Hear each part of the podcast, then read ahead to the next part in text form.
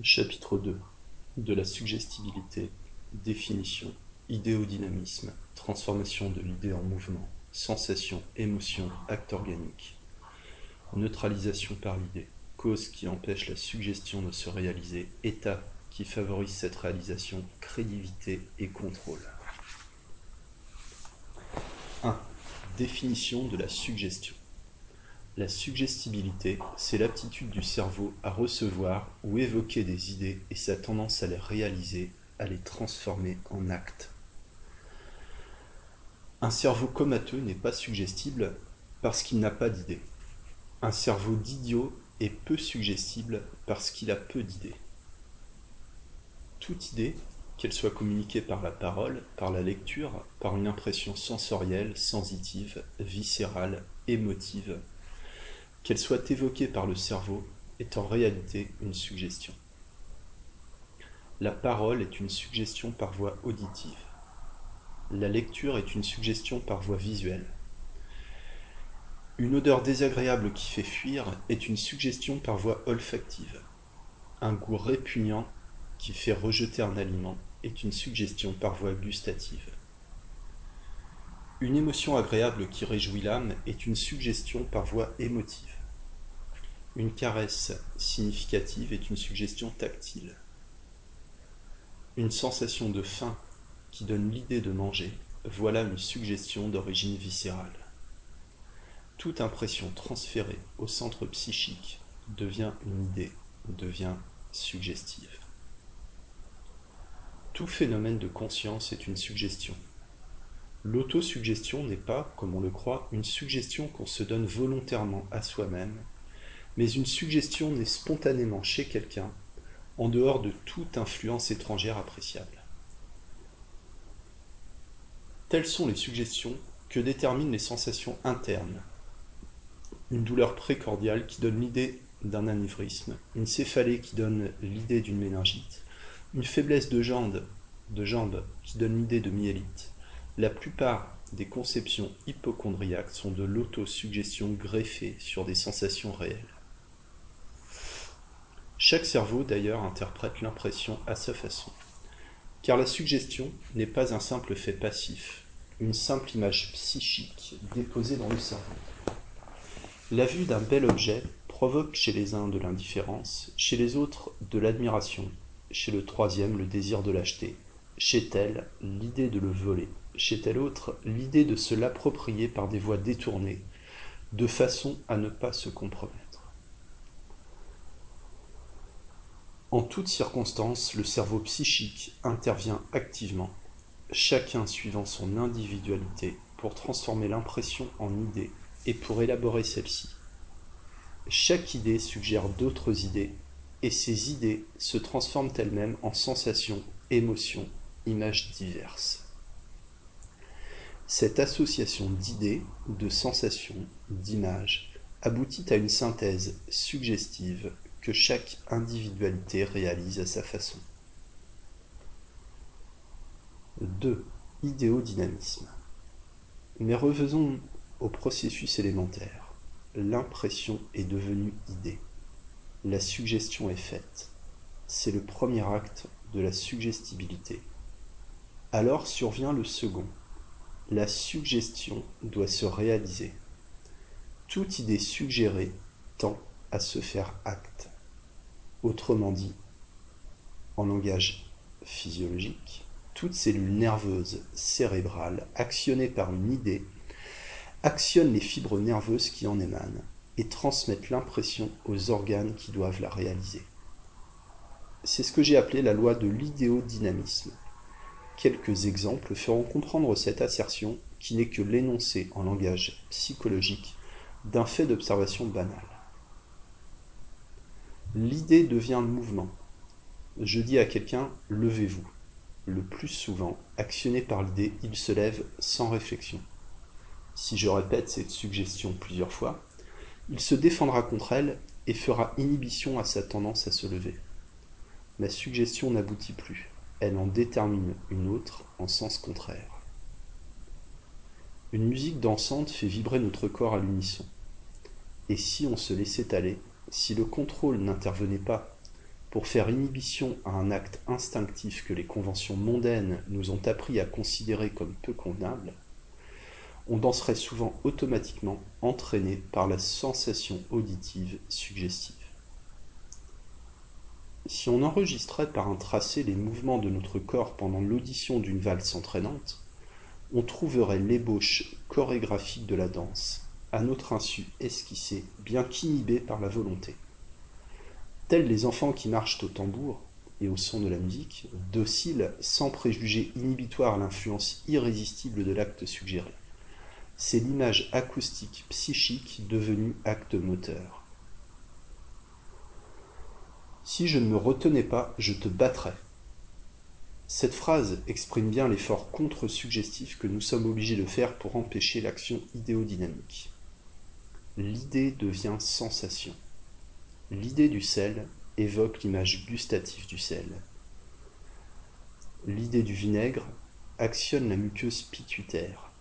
L'idée d'une cloche réveille l'image auditive de la sonnerie. L'idée qu'on a des puces produit des démangeaisons.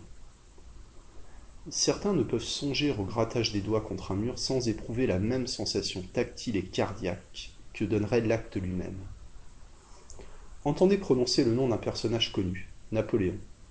L'image de Napoléon tente à se dessiner sous vos yeux. C'est une suggestion visuelle. Je dis à quelqu'un, voici un chien.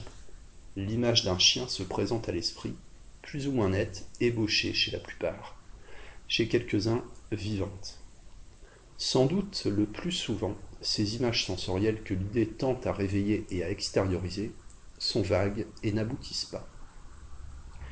Chez quelques-uns, ou dans certains états d'âme, comme dans le sommeil, les images évoquées par le cerveau aboutissent et en imposent comme si elles étaient des réalités. L'idée devient émotion. Suivez la physionomie d'un lecteur qui lit un drame passionnant accidenté, et vous verrez sa physionomie refléter successivement tous les mouvements d'âme, gaieté, tristesse, frayeur, dégoût, rire, que la lecture évoque. Le rire est contagieux, la tristesse se gagne. Au théâtre, le peuple enfant pleure au spectacle des scènes, des misères imaginaires, et nous faisons inhibition pour ne pas pleurer. L'idée devient acte organique. Les bâillements sont contagieux. Les enfants prennent des tics par imitation. La vue de quelqu'un qui urine réveille souvent le besoin d'uriner. La purgation qui réussit chez quelques-uns avec les pilules de mie de pain, c'est l'image psychique sensitive de la contraction intestinale évacuatrice créée par l'idée de purgation qui se réalise. Le sommeil provoqué chez un sujet en lui décrivant les sensations du sommeil, comme le faisait Liebo, c'est l'image psychique du sommeil qui se réalise. L'expérience suivante montre bien comment un phénomène organique, indirectement suggéré, peut à l'insu même du sujet se produire. J'enregistre le pouls d'un individu avec un sphygmographe à transmission sur un cardiographe de marais, et j'inscris le temps avec un compteur à secondes. Je compte le pouls à haute voix sans rien dire au sujet. Puis après un certain temps, je compte plus de pulsations qu'il y en a. Par exemple, 120 au lieu de 80. Puis, après un certain temps encore, je compte moins de pulsations qu'il y en a. Par exemple, 45 au lieu de 80. Si plus tard je repère le tracé, je constate que pendant la numération accélérée, le pouce s'est accéléré en moyenne de 10 pulsations par minute, et pendant la numération ralentie, il s'est ralenti de 6 à 7 pulsations par minute. La numération accélérée ou ralentie a créé dans le cerveau l'idée de rythme accéléré ou ralenti, et cette image psychique, à l'insu du sujet, sans suggestion directe, a actionné l'innervation du cœur. Toute la conception de la suggestion n'est-elle pas dans cette simple expérience? Par ces exemples, on voit comment l'idée tente à devenir acte, mouvement, sensation, image, émotion, phénomène organique. L'idée peut aussi neutraliser un acte, inhiber un mouvement, une sensation, une image, une émotion, une fonction.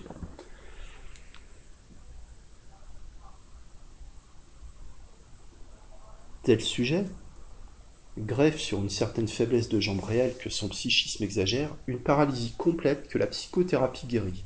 C'est la locomotion neutralisée par l'esprit. Tel autre transforme un enroulement catharal en aphonie complète. C'est la contraction des cordes vocales inhibée par l'idée. La sensibilité, tactile et à la douleur, les sensibilités sensorielles, vision, audition, olfaction, gustation, peuvent être, comme nous le verrons, neutralisées facilement chez certains sujets par simple affirmation ou même par autosuggestion. On raconte l'histoire d'un scélérat qui fut appliqué à la torture sans témoigner aucune souffrance. On trouva dans son oreille gauche un petit papier où était la figure des trois rois avec ces paroles. Belle étoile qui a délivré les mages de la persécution d'Hérode, délivre-moi de tout tourment. Ce talisman, suggérant l'idée d'analgésie, a suffi pour neutraliser la douleur. Toute la psychothérapie est basée sur cette propriété qu'a le cerveau de créer des actes organiques normaux ou de neutraliser des actes organiques anormaux. 3. Suggestion non réalisée. J'ai établi que toute suggestion tente à se réaliser, mais elle ne se réalise pas toujours. Le sujet peut opposer sa volonté à la tendance instinctive à accepter et à réaliser l'idée. Si je dis à quelqu'un Regardez-moi, il me regarde. Si je répète l'injonction plusieurs fois, agacé de mon insistance sans but, il me regarde plus. Il ne veut pas. Un autre a de la faiblesse dans les jambes. Je lui dis de marcher et j'ajoute qu'il peut le faire. Il essaye et ne peut pas. La suggestion ne réussit pas parce que le sujet ne peut pas. L'idée acceptée veut, mais ne peut pas devenir acte. Le cerveau ne peut pas tout ce qu'il veut. Certains cerveaux peuvent réaliser ce que d'autres également dociles ne peuvent pas. Je suggère du sommeil ou une hallucination, Tels peuvent, d'autres ne peuvent pas réaliser l'une ou l'autre de ces suggestions, bien qu'ils acceptent l'idée et ne font aucune résistance. C'est le mécanisme cérébral hypnogène ou hallucinatoire qui ne se déclenche pas. Le cerveau ne peut pas non plus tout ce qu'il peut. À l'état normal, il y a des facultés de raison, de critique. Il y a aussi des évolutions instinctives qui peuvent créer des tendances opposées à celles qu'on veut déterminer. D'une part, la crédibilité et la docilité qui font accepter l'idée peuvent être contrecarrées par les tendances psychiques contraires. D'autre part, l'idéodynamisme, qui doit faire réaliser l'idée acceptée, peut être impuissant pour des raisons physiologiques qui empêchent la transformation de cette idée en acte. Certaines suggestions, échouant devant le contrôle qui les refuse, réussissent quand elles sont faites indirectement, sans contrôle, imposées au sujet, à son insu, par une image psychique, et qui n'a ni à l'accepter ni à la rejeter. Je dis à quelqu'un, vous allez avoir de la diarrhée. Le sujet n'est pas influencé parce qu'il ne me croit pas. Si je lui fais avaler des pilules de mie pain sous le nom de pilules purgatives, la purgation peut se réaliser parce que l'idée imposée par fraude échappe au contrôle et arrive au sensorium sans être neutralisée par lui. Je dis à quelqu'un, votre pouls va s'accélérer ou se ralentir. L'action ne se produit pas. Le sujet n'est pas suffisamment influencé par mon dire. Si au contraire, comme nous l'avons vu, sans rien dire, je fais à haute voix la numération accélérée ou ralentie du pouls, L'image psychique de ce rythme nouveau peut, à l'insu du sujet, réaliser l'accélération ou le ralentissement du pouls parce que le contrôle cérébral auquel il n'est pas fait appel n'intervient pas pour empêcher la réalisation automatique du phénomène. Certains, rebelles à la suggestion verbale du sommeil, s'endorment si je leur fais prendre sous la fausse étiquette de sulfonal de l'eau simple avec quelques gouttes de menthe. La magnétothérapie, la métallothérapie, l'électricité, beaucoup de pratiques instrumentales ou médicamenteuses peuvent être efficaces là où la simple parole ne suffit pas. La suggestion incarnée dans ces pratiques, cachée par elles, ne s'adresse pas à la crédibilité qui peut être insuffisante et ne réveille pas l'esprit de contradiction qui peut être instinctif. 4. État qui augmente la suggestibilité. Certains états d'âme peuvent, en augmentant la crédibilité, imposant l'idée avec plus de force, ou en stimulant la puissance idéodynamique, favoriser certains modes de suggestibilité. Telles sont certaines émotions, foi religieuse, passion vive, amour, colère, haine, entraînement de l'exemple. La raison aveuglée par la passion ne sert plus de contrepoids à la suggestion passionnelle. Ainsi agite aussi une parole persuasive et empoignante. Le sentiment est souvent plus persuasif que le raisonnement. La façon de dire vaut mieux que ce qu'on dit. Lisez les discours de Gambetta ou entendez-les débiter d'une voix monotone qui ne dit rien à l'âme. Ont-ils la même vertu persuasive que lorsque le grand tribun les prononça du haut de sa tribune avec sa voix sonore, son geste expressif, sa chaleur communicative qui suggestionne les masses? Parmi ces états d'âme qui augmentent la suggestibilité est le sommeil. Le sommeil n'est pas un état d'inconscience, c'est un autre état de conscience dans lequel les facultés de contrôle sont engourdies.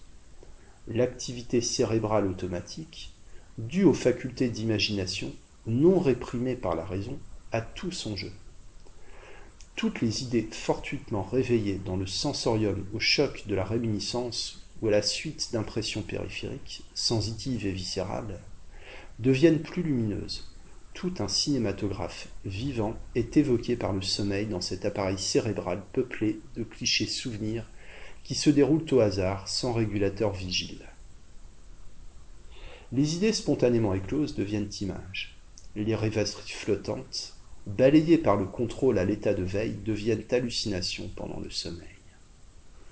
Le sommeil donc exalte la suggestibilité, d'une part parce qu'il augmente la crédibilité, en supprimant le raisonnement, d'autre part parce qu'il augmente la force idéodynamique par la prédominance des facultés d'imagination. Ce sont ces deux éléments qui constitue le mécanisme de la suggestion. 5. Crédibilité et contrôle. Je dis la crédibilité. Ce mot appartient à Durand de Gros. La crédibilité, que les théologiens appellent la foi, nous est donnée afin que nous puissions croire sur parole, sans exiger des preuves rationnelles ou matérielles à l'appui. C'est un lien moral des plus importants. Sans lui, pas d'éducation, pas de tradition, pas d'histoire, pas de transaction, pas de pacte social. Car, étant étranger à toute impulsion de ce sentiment, tout témoignage serait pour nous comme non avenu. Et les assurances les plus véhémentes de notre meilleur ami, nous annonçant d'une voix haletante que notre maison prend feu, ou que notre enfant se noie, nous trouverait aussi froid, aussi impassible, que si l'on se fût contenté de dire il fait beau ou il pleut. Notre esprit resterait fixe et imperturbable dans l'équilibre du doute, et l'évidence aurait seule puissance de l'en faire sortir. En un mot, croire sans la crédibilité serait aussi difficile que voir sans la vue. Ce serait radicalement impossible. La crédibilité est une propriété normale du cerveau. Quand cette crédibilité devient excessive, elle s'appelle crédulité. La crédibilité est physiologique. La crédulité est une infirmité. La suggestibilité n'est pas proportionnelle à la crédulité. Tel sujet très crédule accepte volontiers toutes les idées qu'on lui suggère, mais son cerveau, comme nous l'avons dit, ne réussit pas à transformer toutes les idées en actes. Il ne peut, par exemple, réaliser ni anesthésie ni hallucination parce que le dynamisme cérébral qui doit faire ces phénomènes est insuffisant. D'autre part, la puissance idéodynamique de certaines idées, qui se réalisent, n'implique pas toujours l'absence de contrôle. La suggestibilité grande n'implique pas toujours une crédulité excessive. J'ai vu des sujets hallucinables sachant très bien qu'ils avaient une hallucination suggérée, que l'image vue n'était pas réelle, qu'ils n'y croyaient pas, et cependant ne pouvaient la chasser. J'ai vu des médecins morphinomanes ou alcooliques, très intelligents, discutant avec sagacité toutes les conséquences de leur funeste passion, essayant, armés de leur raison, de lutter contre elle sans succès. Le besoin d'alcool ou de morphine est trop impérieux, souvent chez eux, pour que leur logique la plus affinée puisse la combattre. Les impulsifs, les obsédés ne sont pas des crédules dépourvus de raisonnement, agissant parfois aveugles, simples automates. Ce sont des individus qui ne restent pas, qui ne résistent pas, malgré le contrôle, à l'empire de certaines idées. N'avons-nous pas tous, en certaines circonstances, certaines impulsions irrésistibles? Idées impérieuses, idées au dynamisme suffisant pour la réalisation de ces idées quand elles sont réalisables, voilà en un mot ce qui constitue la suggestibilité. Tous ces mécanismes de suggestion constituent de la physiologie ou de la psychophysiologie normale. C'est la mise en activité de la suggestibilité, propriété inhérente au cerveau humain, variable suivant les sujets, variable aussi suivant les phénomènes suggérés à chaque individualité, suggestibilité qui peut être exagérée dans certains états d'âme ou dans le sommeil normal. Ces états d'âme n'ont rien de pathologique, à moins d'admettre que le sommeil naturel ou l'action imposée par l'éloquence persuasive ne constituent des phénomènes pathologiques. Mais, dira-t-on, tous ces faits de la vie courante, c'est bien de la psychologie normale. C'est trop simple pour être de la suggestion. Ce qui caractérise ce mot, c'est l'étrangeté, la singularité des phénomènes déterminés par elle. Quand on voit un sujet hypnotisé faire de la catalepsie, de l'analgésie, des hallucinations, des actes extraordinaires qui ne semblent pas en rapport avec sa mentalité normale, on ne peut s'empêcher de voir là une chose anormale, antiphysiologique, et c'est à ces phénomènes seuls qu'on veut réserver le mot de suggestion. Ma conception serait trop compréhensive, trop simpliste. La suggestion serait toujours de l'hypnotisme à l'état de veille.